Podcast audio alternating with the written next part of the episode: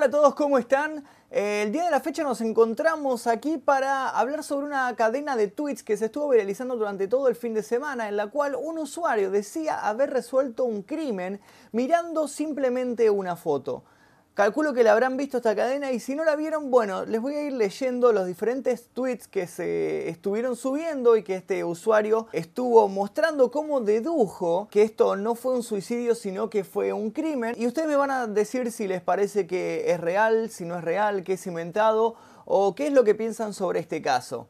Si les gustan este tipo de videos, si quieren videos así todos los días, por favor dejen su like y suscríbanse. Si este video pasa los 3000 likes el día de hoy, mañana van a tener un nuevo video en el canal. Sin más vueltas, vamos a hablar sobre este caso del crimen resuelto en Twitter.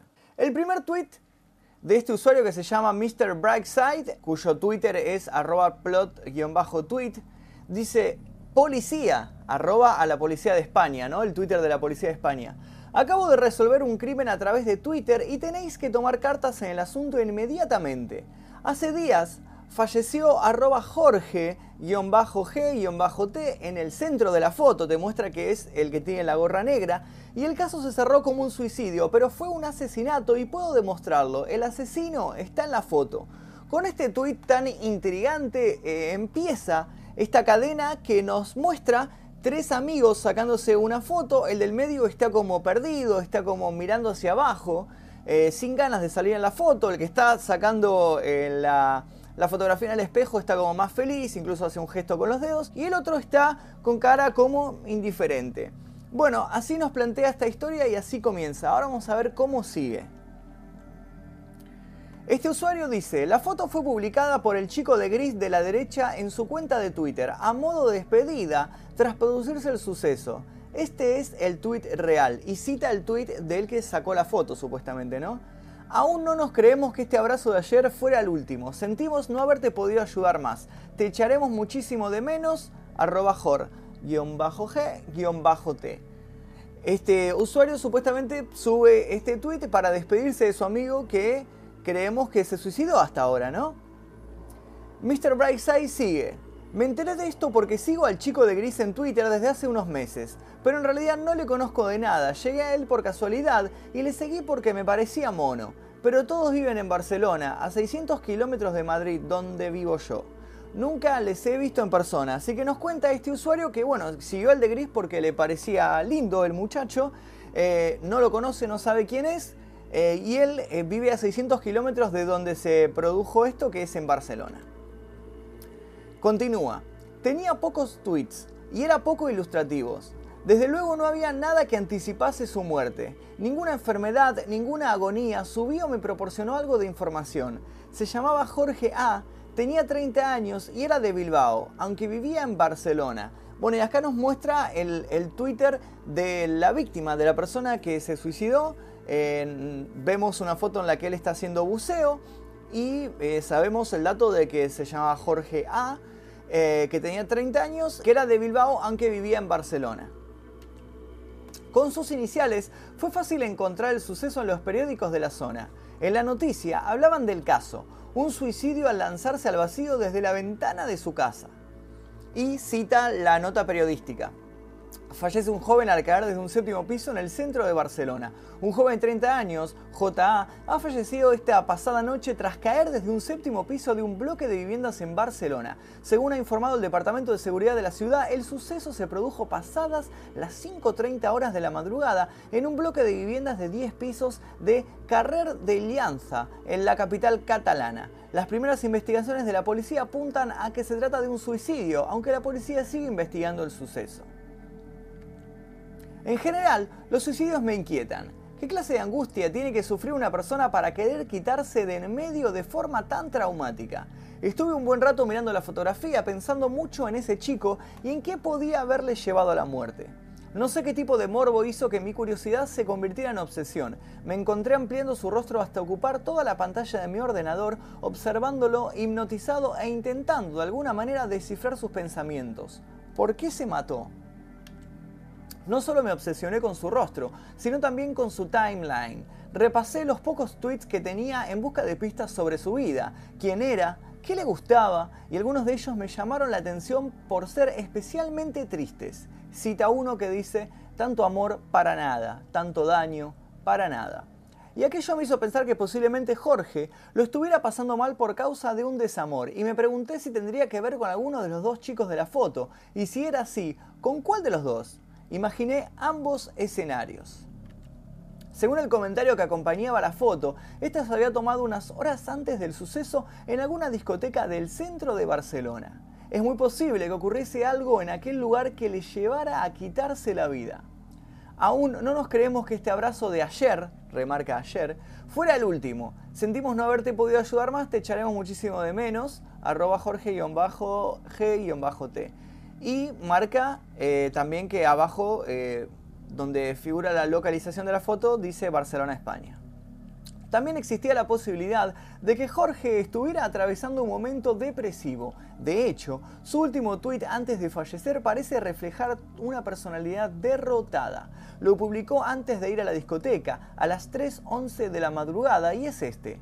Sin ganas de nada, salgo para volver a intentarlo. Un último esfuerzo.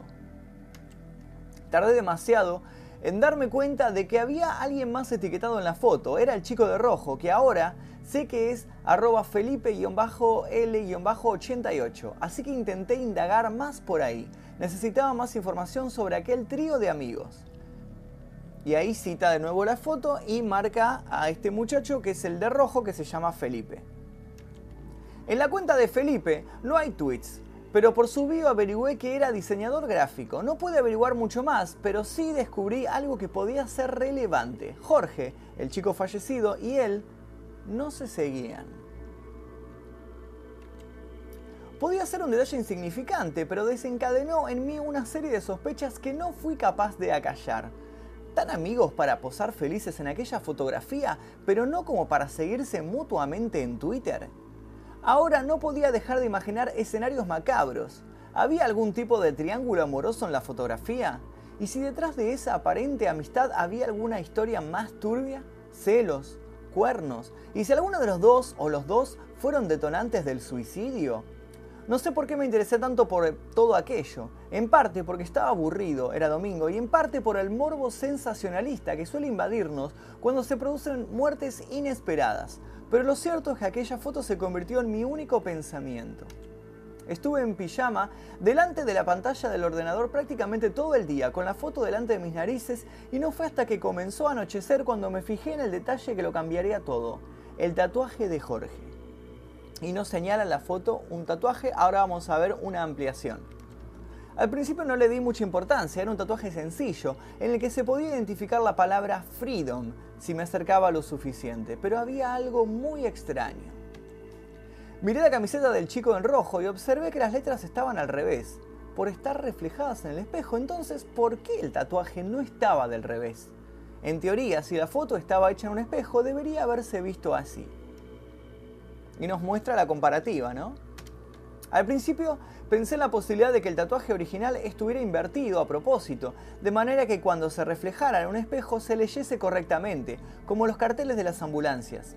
Pero recordé que había un tweet en el timeline de Jorge que mostraba el tatuaje original y no, no estaba invertido. Y nos cita el tweet de Jorge que dice Freedom is the oxygen of the soul, o sea, la libertad es el oxígeno del alma. Aquello me desconcertó, no tenía ningún sentido. Hice un esfuerzo por encontrar alguna lógica, pero tardé muy poco en desistir. Solo había una explicación posible.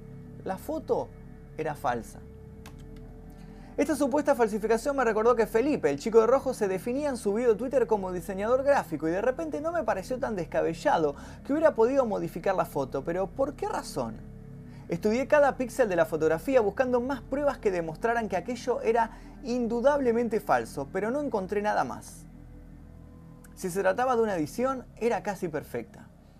Pero había una cosa importante a tener en cuenta. Aunque Felipe fuera el diseñador gráfico, había sido Luis el que había publicado la foto en su cuenta de Twitter y había etiquetado a Felipe. Es decir, que si la foto era falsa, ambos habían sido responsables.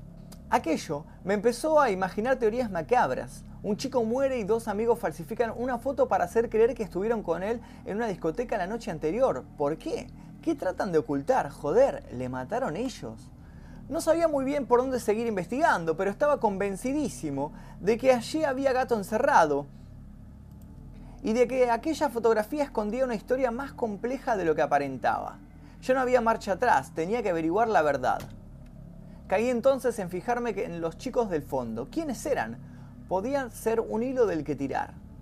Quizá ellos podían hablarme del momento en el que se tomó la fotografía y corroborar que era falsa y que la persona del centro realmente no era Jorge, sino alguien a quien pusieron su rostro y su tatuaje. Lo malo es que no tenía ninguna manera de contactar con ellos.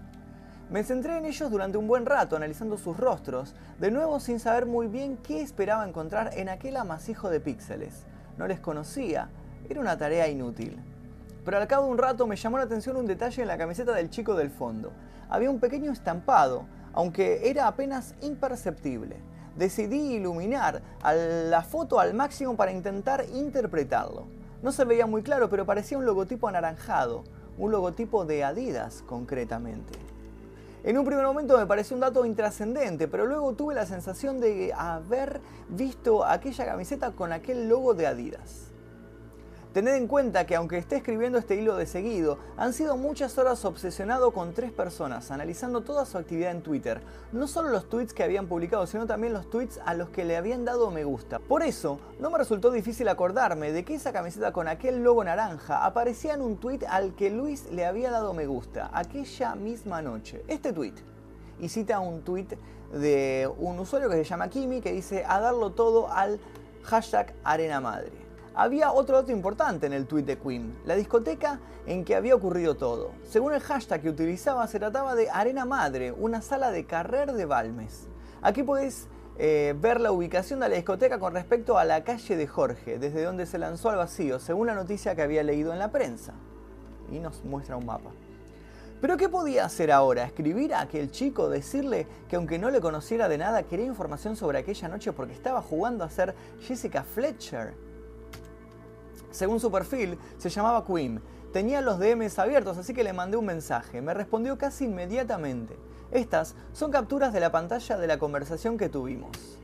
Hola, perdona, no nos conocemos, pero quería hacerte una pregunta. Ahora, claro, dime. Verás, soy un conocido de Jorge, el chico que falleció el sábado de madrugada. Mentí. No le conocía mucho, de hecho yo vivo en Madrid, pero nos habíamos visto en, algunas veces y desde que me enteré de lo que le pasó no dejo de darle vueltas. Ah, joder, sí, estoy súper impactado aún. O sea, yo no le conocía tanto, tanto, solo de amigos en común. Pero vaya shock, no lo esperábamos para nada. Es que me intriga mucho todo, no sé por qué se tiraría desde la ventana de su casa después de hacerse esa foto con Luis y Felipe. ¿Tú sabes qué pudo pasar entre ellos? A ver, ¿cómo te digo? No les conozco demasiado. Pero sé que Luis y Jorge estuvieron juntos hace ya tiempo, pero ya no. Yo creo que hace ya más de un año que no están juntos. De hecho, yo creo que Felipe y Luis están liados. Yo creo que aquella noche les vi liarse. ¿Y son tan amigos los tres como para posar así en una foto? No recuerdas nada de aquel momento, ¿no? Ya ves, Tú estuviste allí aquella noche, ¿no? Eres el chico que está al fondo en esta foto, ¿no? Joder, no había visto esta foto, pero sí, soy yo. No, ni siquiera sabía que Jorge había estado en la arena. De, de los otros me acuerdo ligeramente, pero si te digo la verdad, yo andaba un poco perjudicado esa hora y no recuerdo mucho. Puf, qué va, tío, es que ni me suena. O sea, me acuerdo de ver a Luis y a Felipe por la discoteca, pero de ese momento, en concreto, no me acuerdo. No sé si son amigos los tres, pero supongo que sí, si se hacen esas fotos, ya. No sé, tío, yo no me acuerdo de mucho, pero seguro que Carles te sabe decir algo más. Es el chico que hay a mi lado, apenas eh, bebe, así que seguro se acuerda de más cosas que yo. No tiene Twitter, pero te puedo dar su móvil y le escribes por WhatsApp. Le da el número de WhatsApp. Muchas gracias, tío. De nada, ánimo. Gracias igualmente. Así que ya tenía más detalles de la historia. Jorge y Luis habían sido pareja, pero lo habrían dejado hace algún tiempo y ahora eran Felipe y Luis los que tenían una relación. A juzgar por sus tweets desolados de Jorge, es bastante probable que no hubiera superado aquella ruptura y siguiese enamorado de Luis. Por eso, el tormento, por eso este último tweet sobre intentarlo una última vez. Sin ganas de nada, salgo para volver a intentarlo, un último esfuerzo. Este es un resumen de lo que sabía hasta ahora. Carles, Quim, Jorge, Luis, Sala Arena Madre, Felipe fue el que retocó la foto, Jorge era el fallecido y Luis fue el que la publicó y marca unos símbolos con respecto a la relación entre ellos. A veces pensaba en escribirle directamente a los implicados, pero estaba tan convencido de que estaban involucrados en la muerte de Jorge que preferí seguir investigando por otras vías para así obtener pruebas contundentes que me permitieran acorralarles. Por el momento tenía una nueva pista que seguir, el número de teléfono del chico que estaba de espaldas. Le agregué a WhatsApp y le escribí enseguida. Estas son las capturas de los mensajes que nos mandamos. Hola, perdona, no me conoces, me he dado tu número Queen. Hey, hola, verás, soy conocido Jorge, el chico que murió el sábado. Ah, sí, joder, qué fuerte eso, no me lo creo aún. Ya, tío, la cosa es que yo vivo en Madrid y no es que le conociese demasiado, solo de habernos visto un par de veces, pero estoy muy rayado con el tema y quería enterarme un poco mejor de lo que pasó. Yo no sé mucho, la verdad, no sé cómo podría ayudarte. ¿No eres tú la persona que está al fondo de espaldas en este foto? Sí, soy yo, o sea, me acuerdo del momento, pero Jorge no estaba allí. No es que le, conociera mucho, pero le conocía y si hubiera estado allí me acordaría. ¿De dónde ha sacado la foto? Joder, qué raro. La colgó Luis en Twitter para despedirse de Jorge. Tío, en serio, qué raro. Te juro que Jorge no estaba allí. Me has dejado rayadísimo. Pues no sé, no sé qué decirte. Voy a preguntar por ahí, si me entero de algo te, te digo. Puf, ok, ok, gracias tío. Esta conversación confirmó mi sospecha de que Jorge no había pisado la discoteca aquella noche y que de la foto falsa era simplemente una manera de hacer creer a todos lo contrario. Ahora la pregunta era, ¿a dónde fue Jorge realmente y por qué era necesario ocultarlo? Después de esta reflexión pasé un par de horas pensando que había llegado al límite de mi investigación, que no había más hilos de los que tirar y entonces me di cuenta de un detalle de la foto al que no le había dado la suficiente importancia, el reloj de Felipe. Si conseguía averiguar la posición de las agujas de reloj, podía saber exactamente a qué hora se había hecho la foto. No estaba seguro de que fuera un dato relevante, pero era un dato. Lo primero que había que hacer era reflejar la imagen. Recuerda que la foto se había hecho en un espejo. También la giré hasta colocarla en una posición recta. Esto es lo que conseguí. Estaba bastante claro marcaba las 5.55 aproximadamente. Este dato resultó ser más revelador de lo que esperaba, ya que si el cadáver de Jorge se había encontrado a las 5.30, quedaba probado que la foto se había orquestado a posterior. Entonces caí. En la foto no había 5 personas, sino 6. Me he estado centrando todo este rato en las dos personas de los extremos, pero no había estado pensando en el cuerpo sobre el que habían colocado la cara de Jorge. ¿Quién era la persona con la que había posado? ¿De quién era ese cuerpo?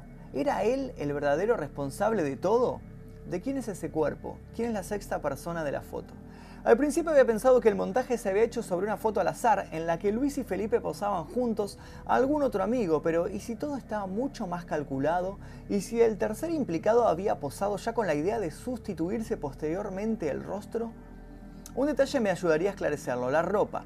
Si la foto se había hecho deliberadamente a posteriori, la persona del centro se había puesto la misma ropa que el fallecido para hacerlo más creíble.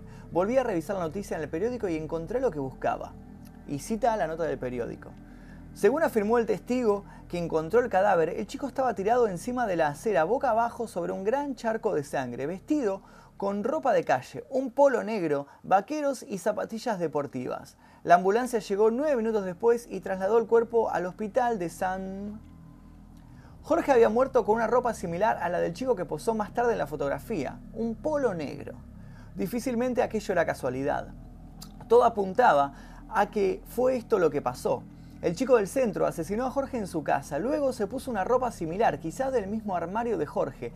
Es factible tener más de un polo negro. Después fue a la discoteca y posó en la foto para que le sustituyeran el rostro. Pero ¿quién era este chico? Era lo que tenía que averiguar. Era la clave de todo. Y había alguien que lo había visto, Carles, el chico que aparecía en el fondo, de espaldas y que apenas había vivido aquella noche. Así que le volví a escribir. Estas son las capturas de la conversación que tuvimos. Hey, perdona que te moleste otra vez. Hola, dime, ¿has averiguado algo? No, no he averiguado mucho, pero quería preguntarte una cosa. ¿Recuerdas algo del chico con el que se hicieron la foto? ¿Algún detalle? Puf, pues es que no me fijé demasiado. Yo estaba hablando con Quinn y recuerdo verle pasar, pero tampoco le presté mucha atención. Era un chico normal, de la misma edad que ellos dos, más o menos. Eso sí, no le había visto en toda la noche hasta ese momento. Ok, ok. Aunque espera, dime, me acabo de acordar una cosa. El chico tenía los ojos azules. Lo recuerdo porque pensé que podía ser extranjero, pero no estaba seguro porque tenía el pelo moreno. No sé, recuerdo pensar algo así. Pero fue un segundo, luego seguía mis cosas. Ah, pues muchas gracias, tío. De nada, cuéntame si averiguas algo. Yo pregunté a algunos amigos y nadie recuerda haber visto a Jorge en el arena. Es rarísimo. Ya, tío, claro, te estaré diciendo. Un saludo. Saludos. Y si Jorge tenía en su poder fotos comprometidas de su pasado sexual con Luis y las estuviera utilizando para amenazarles, Fuese esta la explicación o no, William habría quedado muy alterado, lo suficiente como para seguir a Jorge hasta su casa y matarle. ¿Qué podía hacer ahora? Solo se me ocurría una cosa, acorralarle, escribirle directamente. Me creé una cuenta falsa y le seguí. Utilicé un torso desnudo como avatar, esperando que le resultase tan atractivo como para seguirme. Tuve que esperar 5 horas, pero finalmente lo hizo, me siguió. Así que le escribí inmediatamente y lo hice en forma de amenaza, utilizando todos los datos que había averiguado con mi investigación y ahora muestra una captura del mensaje que le manda por Twitter. Sé que le mataste, sé que la foto es falsa, sé que estáis los tres en esto, lo voy a contar. Tenía más datos sobre el posible tercer cómplice, ojos azules, unos 30 años, pelo moreno, posible extranjero, ¿quién sería? ¿Cómo podía llegar hasta él? No sabía cómo avanzar en aquella cuestión, así que decidí reconstruir la cronología del suceso, así es como lo imaginé. 3.11 am Jorge tuitea y sale de casa, un destino desconocido. 5.20 am, el asesino mata a Jorge en su casa. 5.25 am, el asesino se cambia de ropa para ponerse un polo negro y una gorra imitando el conjunto de Jorge. 5.30 am, el asesino sale de casa y llega a la discoteca sobre las 5.45. 5.55 am, el asesino, Luis y Felipe se hacen la foto. 18.08 pm, Luis cuelga la foto en Twitter. La pregunta a la que no podía responder era la siguiente, ¿por qué necesitaban hacer creer que Jorge fue a la discoteca? Se me ocurrían dos razones. La primera era que tenían que fingir que se llevaban bien. Seguramente habría bastante tensión entre ellos, así que quisieron eliminar cualquier sombra de enemistad que pudiese ponerles en el punto de mira como posibles asesinos o cómplices del asesinato. Pero no parecía una razón suficiente, de hecho, era un poco contraproducente, es decir, si yo hubiera matado a alguien, lo último que haría sería colgar una foto falsa en la que se me relacionara con la víctima, ¿no? La segunda razón que se me ocurría era que estuvieran desviando la investigación policial, es decir, si la policía estaba intentando reconstruir los últimos pasos de Jorge, esta foto entorpecería la tarea, ya que les haría creer que estuvo en la discoteca. Pero ¿dónde estuvo en realidad? Sabía por su último tuit que había salido a la calle, eso lo sabía, y la policía lo sabría también. Lo que ninguno sabíamos era a dónde se dirigió. Sin ganas de nada, salgo para volver a intentarlo, un último esfuerzo. La explicación más lógica que se me ocurría era la siguiente. Jorge había ido a casa del asesino. Por eso tenían que evitar a toda costa que la policía reconstruyese los últimos pasos de Jorge, porque darían con él. O sea que primero Jorge fue a la casa del asesino, quizás discutieron y se amenazaron, y luego fue el asesino el que se dirigió a la casa de Jorge, donde le arrojó por la ventana. Luego, puede que el asesino se pusiera nervioso al ver lo que había hecho, quizás pensó que alguien le había visto u oído y entendió que si la policía iniciaba una investigación llegarían hasta él, así que llamó a Luis y a Felipe y les pidió ayuda. El último tuit de Jorge era importante en la historia, ya que era la prueba contundente de que había salido a la calle aquella noche. La policía podía mirar las cámaras de seguridad del parking, viéndole salir a las 3.11 am y regresando más tarde. El asesino ideó entonces su plan, creyéndolo infalible. Se pondría ropa similar al fallecido, iría a la discoteca, sería una foto con Luis y Felipe y posteriormente la retocarían para hacer creer a la policía que era allí a donde Jorge se había dirigido tras su último tuit. En realidad, Luis y Felipe tenían una coartada que les exculpaba de todo crimen. Realmente habían estado toda la noche en la discoteca, cosa que las cámaras del local podían atestiguar. Así que falsificar aquella fotografía no era tan incriminatorio para ellos. Eso sí, estaban cooperando deliberadamente con el asesino. Y eso era lo que yo no lograba entender. ¿Por qué les interesaba cooperar? ¿Qué relación había entre estas tres personas que se abrazaban en la foto? En realidad, el plan de la foto falsificada era bastante perfecto, porque además reforzaba la falsa idea de que Jorge estaba depresivo y que esta depresión le llevó al suicidio. Recordad que la foto se colgó con este texto. Aún no nos creemos que este abrazo de ayer fuera el último, sentimos no haberte podido ayudar más. Te echaremos muchísimo de menos, Jorge. Era un texto hábilmente construido que junto a los tweets pesimistas que Jorge había publicado en el pasado creaban un diagnóstico depresivo muy oportuno. Quedaba una última pregunta importante por resolver. ¿Por qué iría Jorge a casa del asesino en vez de buscar a Luis para intentar recuperarle? Esta fue la única opción que me resultó factible. El asesino era pareja de Luis, así que Jorge fue a hablar con él. Eso podría tener cierto sentido, pero entonces se nos quedaba otro cabo suelto. ¿Qué pintaba Felipe en todo aquello? Al fin y al cabo, él era el diseñador gráfico, él, él había retocado la foto. Me quedé atascado en este punto durante varias horas. Parecía escapárseme una última pieza del rompecabezas. La siguiente pista me llegó como un latigazo. Era bastante obvia y me cabrió no haberla pensado antes. Si el asesino formaba parte de la vida de aquellos chicos y conocía a todos aquellos tweets, tenía que estar entre sus seguidores de Twitter. Sabía que era moreno, de ojos claros, posiblemente extranjero y de más de 30 años. Encontrarlo resultó más fácil de lo que imaginaba. Miré en los seguidores de Luis y solo encontré uno de nombre extranjero, William S81. El número 81 me indicaba que tendría unos 37 años. También encontré este tweet que había publicado con una foto suya. Y sí, tenía los ojos azules y el pelo moreno. Estaba seguro de que era él, le tenía. William era el asesino de Jorge y la persona que se escondía tras su cara en la fotografía. Y cita un tweet de William que dice Primavera Sound. ¿Qué podía hacer ahora? Estuve analizando su timeline un buen rato, esperando encontrar más detalles que lo terminaran de declarar culpable. Y fue un tweet al que había dado me gusta, el que consiguió que atara todos los cabos. Y es que William había dado me gusta a un artículo muy específico, este artículo. Fascinating Report on Three People Relationship. De repente todo tuvo sentido. Las parejas de tres no son habituales. Yo al menos no había conocido a ninguna, pero sabía que existían. Y que los tres sospechosos estuvieran relacionados sentimentalmente era una explicación perfecta, la pieza que faltaba en el rompecabezas. Ahora tenía el cuadro completo. Luis, Felipe y William formaban un tándem sentimental. Jorge lo sabía y no podía soportar la idea de haber perdido a Luis y verlo ahora en manos no de una persona, sino de dos. Aquella noche Jorge habría ido a casa de William a decirle que se alejara de Luis. Quizás lo habría amenazado con algo. Recordé un caso que había ocurrido recientemente que tenía que ver con un triángulo amoroso y que implicaba una amenaza con fotos sexuales comprometidas. Y si Jorge tenía en su poder fotos comprometidas de su pasado sexual con Luis y las estuviera utilizando para amenazarle, fuese esta explicación o no, William habría quedado muy alterado, lo suficiente como para seguir a Jorge hasta su casa y matarle. ¿Qué podía hacer ahora? Solo se me ocurrió una cosa, acorralarle, escribirle directamente. Me creé una cuenta falsa y le seguí. Utilicé un torso desnudo como avatar, esperando que le resultara tan activo como para seguir. Tuve que esperar 5 horas, pero finalmente lo hizo, me siguió. Así que le escribí inmediatamente y lo hice en forma de amenaza, utilizando todos los datos que había averiguado con mi investigación. Sé que le mataste, sé que la foto es falsa, sé que estáis los tres en esto, lo voy a contar. El mensaje constó como leído casi inmediatamente, luego él estuvo escribiendo algo y borrándolo durante varios minutos, esto es lo que se veía. Y se ve punto suspensivo como que estuviera escribiendo y no se anima a enviar el mensaje. Luego paró, no respondió, Pasaron tres horas hasta que volvió a dar señales de vida, se volvió a activar el símbolo que indicaba que estaba escribiendo. Yo no me había movido de mi mesa en esas tres horas. Después de teclear durante varios minutos respondió esto. ¿Mm? Lo siento, te equivocas de persona. No sé de qué me estás hablando. Quería despistarme, quería que pensara que me había equivocado de persona, pero yo estaba convencido, así que insistí, poniendo sobre la mesa más datos que había averiguado. Sé que luego fuiste a la arena madre, sé que te fotografiaste con Luis y Felipe para luego editar la foto. Hablemos o cuento todo. Luego finalmente contestó, ¿qué quieres? Le tenía, Todas mis suposiciones eran ciertas. Seguramente pensó que si no había ido a la policía era porque quería negociar a cambio de guardar silencio, pero aquel no era el caso. Yo solo necesitaba llegar al fondo del asunto y aquel mensaje era una confesión. Por eso, policía, os escribo todo esto. Necesitas saber que William mató a Jorge y luego lo encubrió con la ayuda de Luis y Felipe. Estas son las personas que debéis buscar. Y ahí finaliza este caso.